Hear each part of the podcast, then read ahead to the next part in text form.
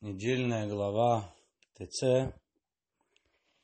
И мы поговорим сегодня э, также о связи этой э, главы с месяцем Илюль, с работой месяца Илюль, потому что сказано у некоторых комментаторов, что действительно все главы, которые э, здесь Э, идут в книги Дворим, которые читаются всегда в этот месяц. Это все подготовка к Ямим Нураим, то, что называется грозные дни. Так или иначе связаны, надо понять, как это. Э, и э, начнем с того, что есть спор, мы уже несколько раз это упоминали, когда две темы в Торе, они находятся одна рядом с другой, можно ли из этого соседства, из этого упоминания рядом, можно ли что-то учить. Есть мнение, это называется смухим, стоящие рядом. Главы, отрывки, которые как бы вроде ничего, очевидно, явно между ними общего нет, но э, тем не менее, раз они стоят рядом, должна быть какая-то логика. Есть, говорят, что из этого можно что-то учить, есть мнение, что нельзя что-то учить. И тем не менее, все согласны, то есть даже та сторона, которые считают, что обычно учить из этого нельзя, все согласны, что в книге Дворим, э, да, Дуршим Смухим, да, учат вот эти вот э, стоящие рядом отрывки. Именно в книге Дворим. Почему? А об отличии книги Дворим мы уже говорили, не будем повторяться. Мушарабейну говорил, да, что, что там какое-то отличие. Тем не менее, э, в нашей главе идет э, подряд три э, отрывка, которые мудрецы связывают между собой. Да, три отрывка, которые мудрецы связывают между собой. Первый отрывок это э, называется Эшетифатуар, отрывок о красивой женщине, красивой пленнице. Э, значит, о чем там говорится, собственно говоря, да, когда выйдешь на войну против врагов своих, победишь, Всевышний предаст их в руки твои, и ты увидишь там красивую э, пленницу, значит, э, то пусть она придет, приведи ее к себе, пусть она острижет волосы свои, обрежет ногти, да, пусть она оплакивает своих, э, свою родню, и только через, через месяц ты сможешь взять ее в жены. Это первый отрывок. Сразу скажем, да, мы попытаемся сегодня во все эти отрывки внести какое-то новое понимание, не отрицая старое, обычное. Сейчас мы о нем скажем, да. Э, но сразу скажем, что это такая очень интересная, сам по себе это очень интересный отрывок, потому что мудрецы здесь говорят, люди брат Тура или кенегет ецарара. Что Тора здесь э, говорила, Тора здесь, э, вот это вот, вся эта, весь этот отрывок, он сказан, так сказать, в соответствии с Ецером, в соответствии с э, дурным началом в человеке. Потому что если э, Тора запретит в данном случае брать эту пленницу, то человек возьмет даже запретом. Так лучше пусть возьмет разрешенное, не возьмет запрещенное. То есть э, очень интересно, да, то есть здесь можно уже на эту тему поразмышлять. То есть Тора в данном случае говорит, что победитель, человек, который идет на войну, который выигрывает войну и который берет в плен, он удержаться от, э, когда он в плену, когда он выходит как победитель, когда он видит там красивую пленницу, он не сможет удержаться.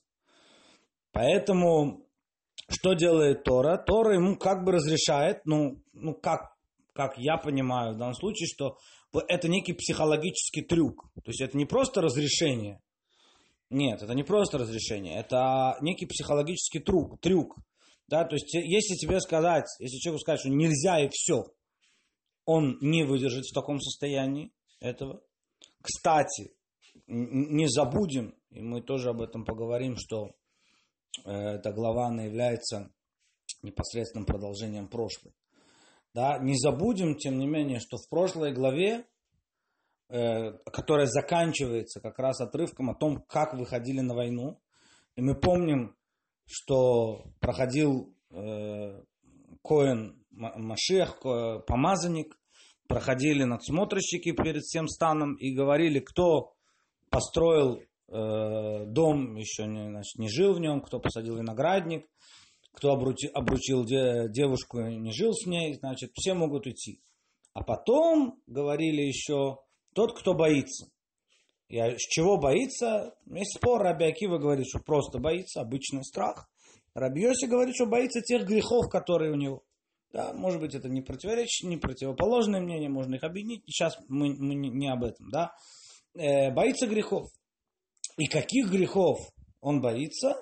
Он боится грехов, э, то есть то, Тор упоминает, э, Талмуд упоминает э, эти грехи, он говорит, что э, тот, кто говорил между ручным и головным тфилином, да, когда одевают тфилин, одевают на руку, потом одевают на голову, между ними нельзя произносить, Э, значит, и, и то, то есть можно сказать, даже, даже тот, то есть тем более, если он боится каких-то более, э, э, более серьезных грехов, но мы говорим, что даже если он боится таких каких-то более, менее серьезных грехов, тем не менее, поскольку в момент опасности против человека там встают всякие обвинители и так далее, то он уже испытывает страх, и ему можно не выходить на войну. Да? Более того, все вот эти прошлые, кто построил дом, кто, построил, кто посадил виноградник, кто обручился, это все было сказано лишь для того, чтобы не позорить грешников, чтобы грешники могли спокойно уйти под видом, чтобы никто не понял, за чего они уходят.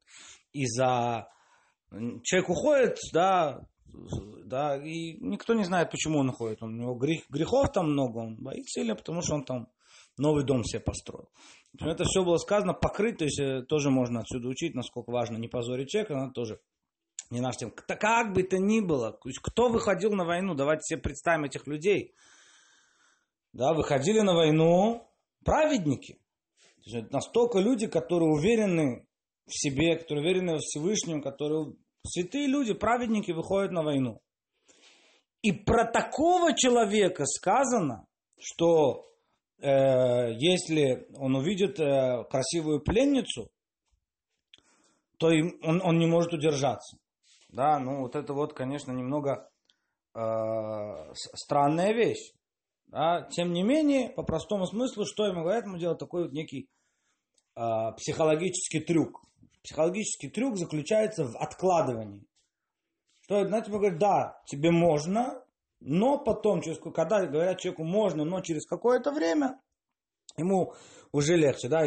Известная история одного из э, мудрецов Израиля, там, в будущем, а в то время, когда о чем рассказывает история, он служил в, цар, в русской царской армии, да, и он вышел э, на, на пост охранять, его пришло время его, когда он заступил на дежурство, и оказалось, а там была одна шинель, в эти морозы была такая теплая шинель, которая не каждому доставалась, а предыдущий, значит, снимал ее и передавал следующему.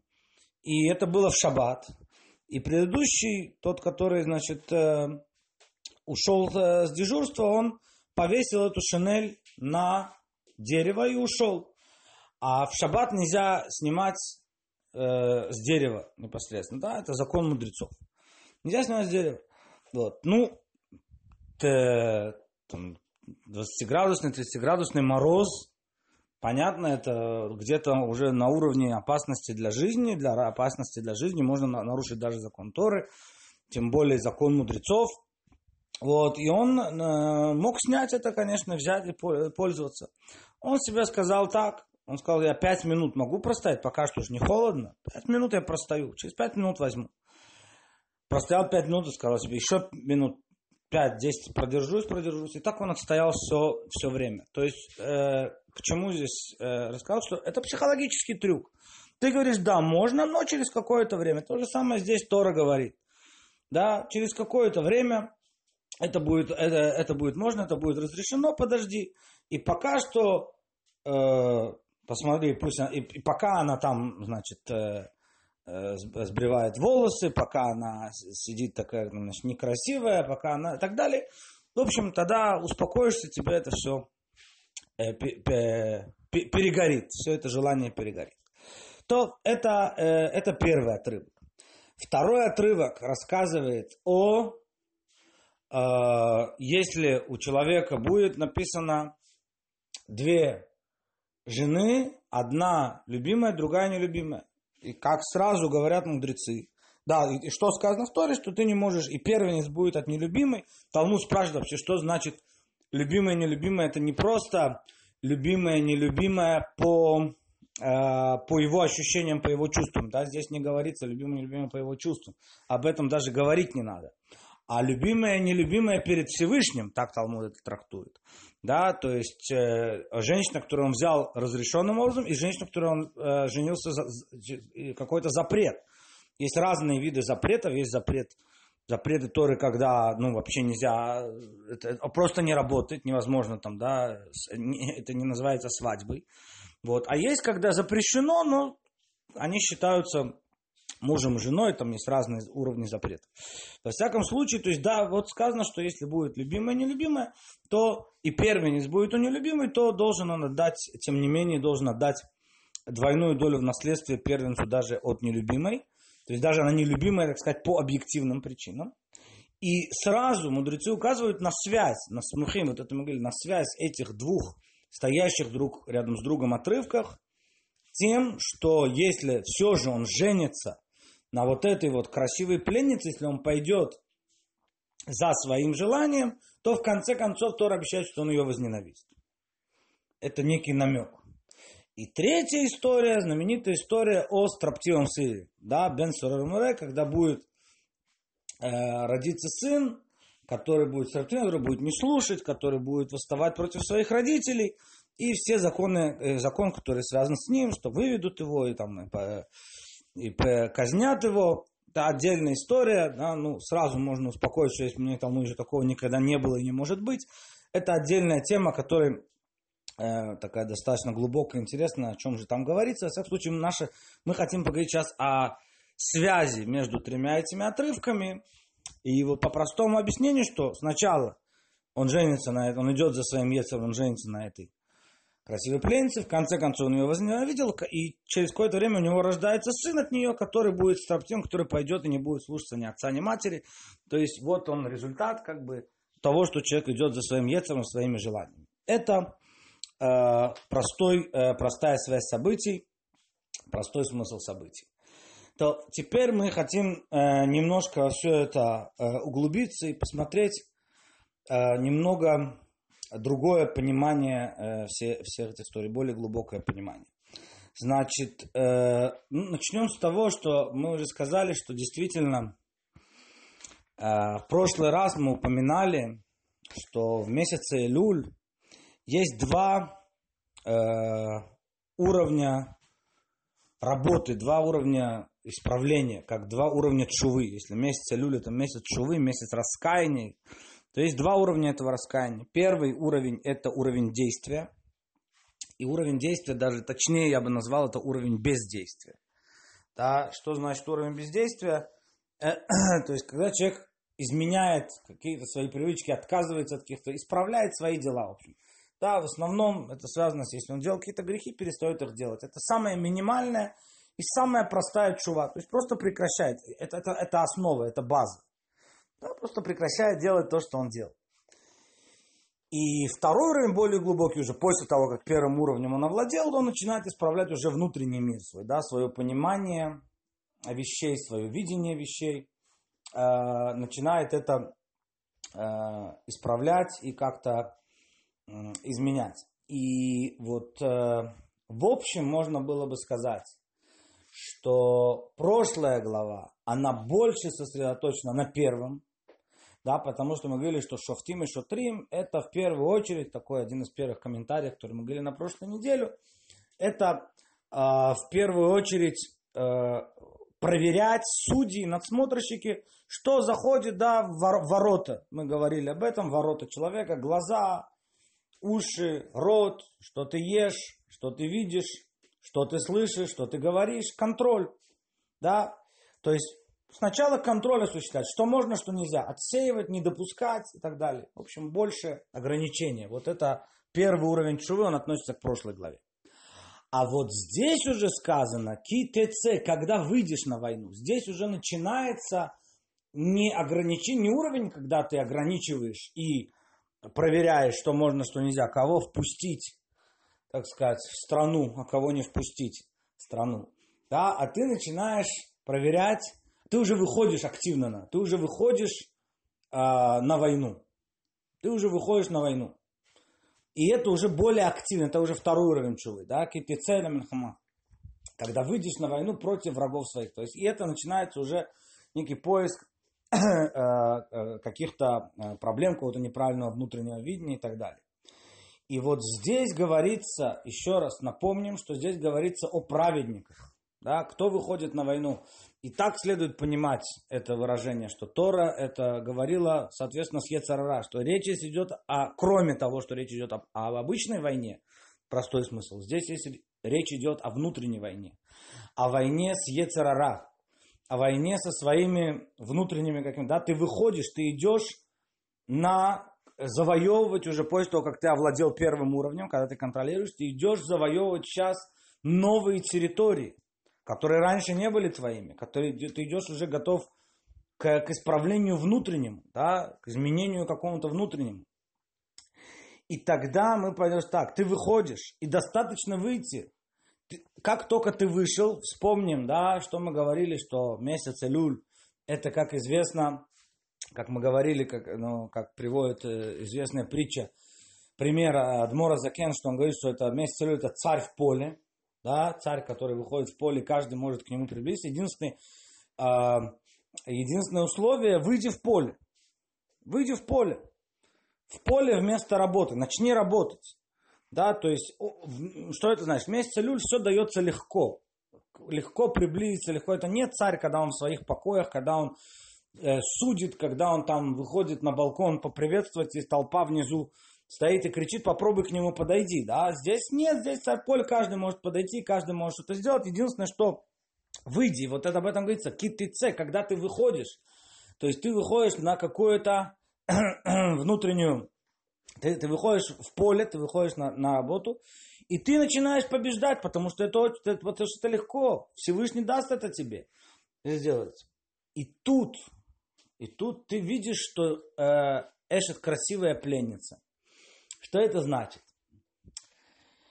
Есть два уровня в работе, в служении. В хасидском э, выражении это называется иткафия и тапха. Иткафия это подавление, и тапха это превращение. А, это как раз э, где-то, где-то, я не, не хочу проводить, не хочу сказать, что это абсолютная параллель, да, но где-то это соответствует тем двум уровням, которые мы говорим в месяце люль. Да, что первое, все-таки надо научаться, научиться подавлять, да, то есть подавлять это значит делать или не делать. Если у тебя лень, вставать и делать. Если у тебя каждого свои испытания, да, у кого-то там, не знаю, проблема смотреть не, не туда, куда надо, да, то, что Тора запрещает видеть. У кого-то проблема, не знаю, с гневом, да, ну, например, он сразу гневается, он сразу там кричит на людей, там, на жену, на детей. Это работа. У каждого перестать гнев, научиться себя контролировать. Да, как-то по-другому выражать свои эмоции и так далее. У каждого своя работа. Это вот уровень ткафи. Да, это уровень ткафи, то есть по, по, по, подавление. Второй уровень, это всегда следует, это уровень тапха. Уровень тапха это превращение. Это взять преображение, это взять какую-то вот этот вот э, внутреннюю, э, вот, вот, вот это качество и уже его самого научиться использовать само это качество научиться использовать. То есть нет, нет, есть такое понятие, нет, нет плохого, что, что есть у человека, нет плохих качеств.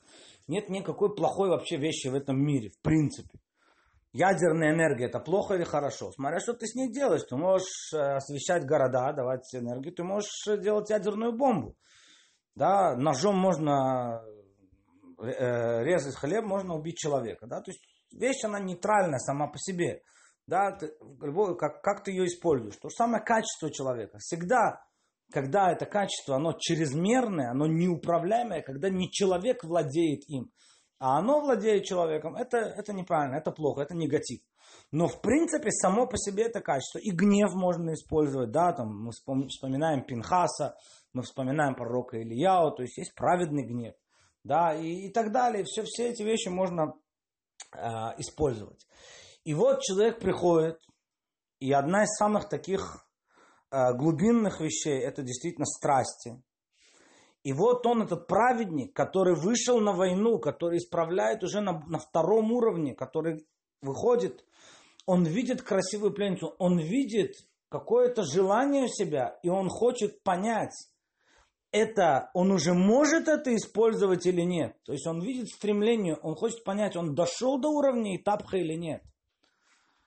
И тут Тора говорит ему, вот мы, мы хотим вот это вот новое, э, новое понимание здесь ввести во всех этих, э, во всю эту, этот отрывок и в связь между этими отрывками тоже.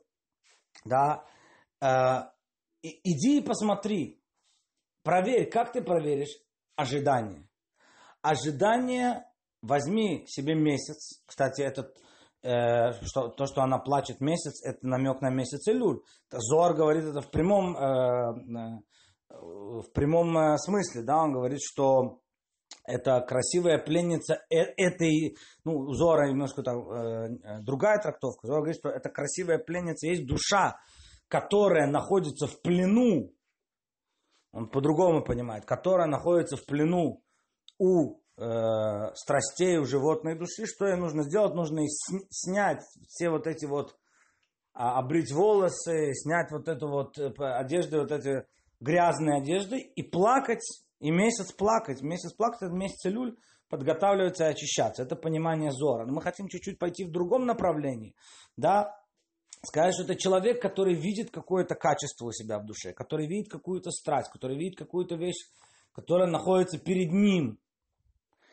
И он не знает, пришло время, вот это, это всегда, всегда надо понять, когда пришло время, когда нет. Вот это вот самый, э, самый тяжелый выбор, это пришло время для, для нового исправления или еще нет.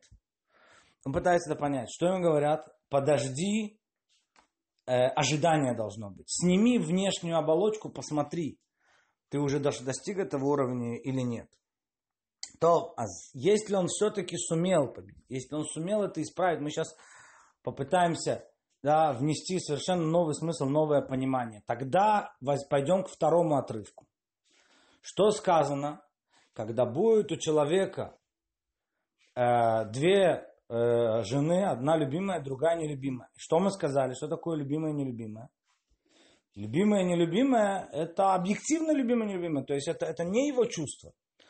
Да? Или да, даже если мы скажем это чувство, мы говорим уже, еще раз, о ком мы говорим в этой новой трактовке? О праведнике, который уже овладел даже какими-то совершенно внутренними исправлением внутренних качеств. И он доходит до уровня до уровня, когда две жены это две души. Божественная душа и животная душа. И вторая, она нелюбимая, она ненавистная, снуа. Э, Таня пишет, что разница между э, праведником, у которого добро, и праведником, у которого зло, есть два уровня праведности. Да, то есть, в принципе, кто такой праведник? По Тане, праведник это человек, который уже не испытывает влечения к злу. Он уже действительно исправил внутренний мир. Он исправил внутренний мир. Не испытывает влечения к злу. То есть средний – это тот, кто испытывает влечение и перебарывает. Да, он постоянно ему хочется, он перебарывает. Это действительно подавление такое. В той или иной мере, у кого больше, у кого меньше. Есть тысячи, миллионы уровней внутри каждого, но в глобальной картине, так сказать, да, у, э, это, это в общем э, то, что есть средний, перебарывает. А праведник, он уже не борется. Все, он уже одарил, он уже исправил внутренний мир. Какая же разница между праведником, у которого добро, и праведником, у которого зло? Праведник, у которого зло, он не испытывает влечения. Все, он уже переборол, он уже исправил внутренний мир.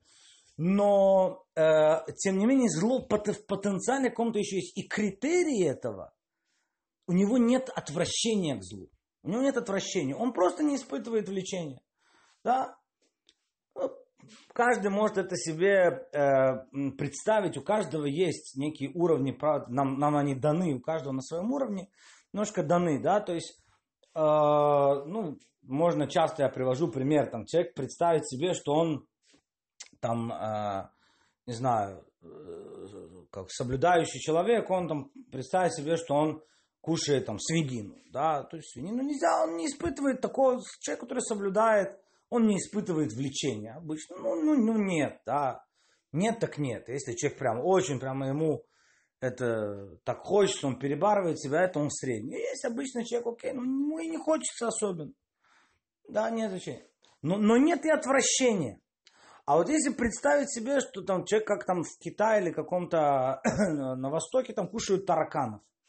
Да, здесь уже не просто не просто э, нет влечения, здесь уже и отвращение. Это настолько далеко.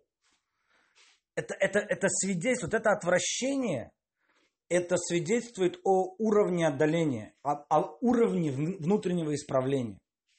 Вот, вот пример, да, о чем он говорит. Это свидетельствует об уровне внутреннего исправления, от, о, о дальности устранения от зла. Да? То есть человек там может, не знаю, смотрит какой-то, знаю, смотрит какие-то новости криминальные, да, он, там кто-то украл, ограбил банк. Ну, нормативный человек, у него нет там, влечения украсть.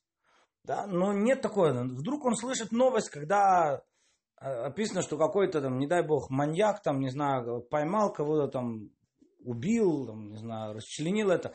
Это просто уже отвращение. Это, это, это уже настолько далеко. То есть, да, вот это вот все примеры, которые говорят, что такое. Это продемонстрирует разницу между праведником, которого добро, праведник, которого зло. Для чего я это говорю? Для того, чтобы понять, что второй отрывок говорит, это идет по нарастающей. По нарастающей. Сначала он овладел вот этим действительно. Он сумел исправить даже красивую пленницу. Вот это вот он сумел исправить, он перешел на уровень тапха, на уровень исправления. Следующим этапом он поднялся на уровень праведника, которого добро.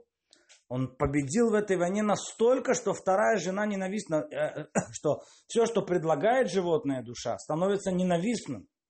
Это уже настолько глубоко, это, это не отторжение животной души, это настолько глубокое ее исправление, очищение, что она как бы сливается вместе практически воедино с божественной душой. И тогда как мы поймем третий отрывок?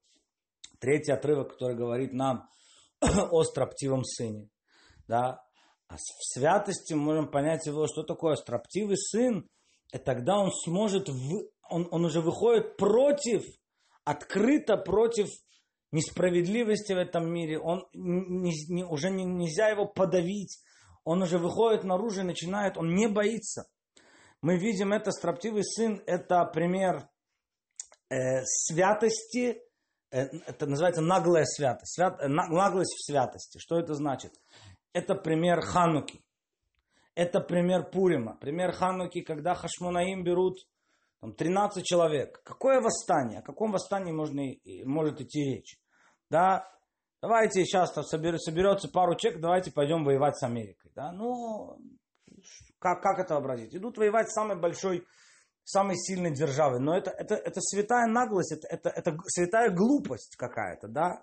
Это такое самопор... это, это сила строптивого сына. Это выйти против всех ограничений.